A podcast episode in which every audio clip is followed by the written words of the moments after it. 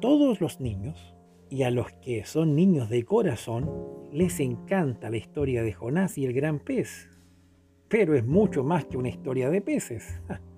El libro de Jonás trata acerca de un profeta a regañadientes y un Dios cuya misericordia supera nuestras expectativas estrechas.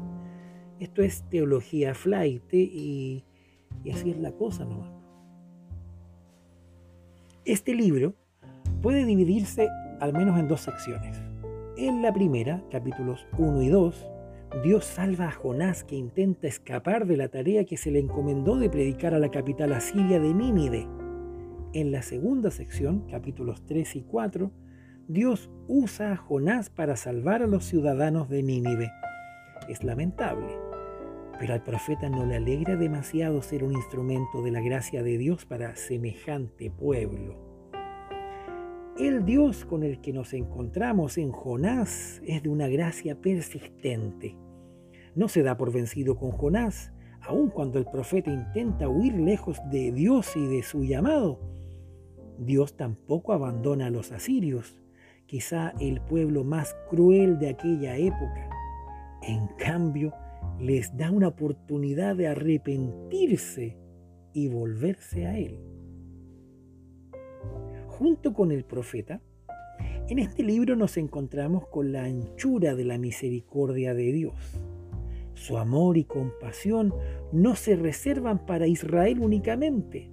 Si bien es el Dios de Israel, ellos no son dueños de él, ni se ve limitada su gracia por los prejuicios de ellos.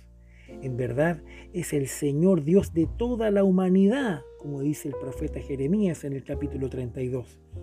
Este Dios ofrece su salvación a todas las naciones, aún a los enemigos más temidos de Israel. Por lo tanto, el libro de Jonás anticipa la enseñanza y obra de Jesús que nos llama a amar a nuestros enemigos y muere en la cruz a fin de que los pecadores reciban la salvación de Dios. En el capítulo 2, Jonás rinde homenaje a la salvación de Dios aún estando en el vientre del pez. Entonces Jonás oró al Señor su Dios desde el vientre del pez y dijo, en mi angustia clamé al Señor y él me respondió. Desde las entrañas del sepulcro pedí auxilio y tú escuchaste mi clamor. Las aguas me llegaban hasta el cuello lo profundo del océano me envolvía, las algas se me enredaban en la cabeza arrastrándome a los cimientos de las montañas. Me tragó la tierra y para siempre sus cerrojos se cerraron tras de mí. Pero tú, Señor Dios mío, me rescataste de la fosa.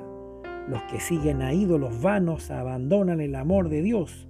Yo en cambio te ofreceré sacrificios y cánticos de gratitud cumpliré las promesas que te hice. La salvación viene del Señor. Esto es un resumen ahí de algunos textos del capítulo 2, 1 y 2, 5 y 6, 8 y 9. En medio de una situación desesperante, Jonás también ofrece alabanzas a Dios. Sus aseveraciones surgen más de lo que sabe que es verdad con respecto a Dios que de su estado presente. Esto es una muy buena lección. De este modo, Jonás nos enseña cómo adorar cuando estamos en medio de una crisis. En la adoración proclamamos la verdad de quién es Dios y lo que hizo, aun cuando tengamos la sensación de que nos rodean las profundidades de la desesperación.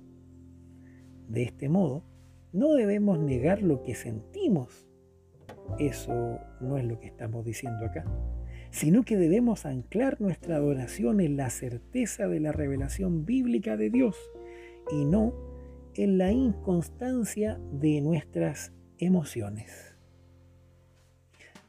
Que tenga un muy buen día y que Dios le bendiga. Nos vemos.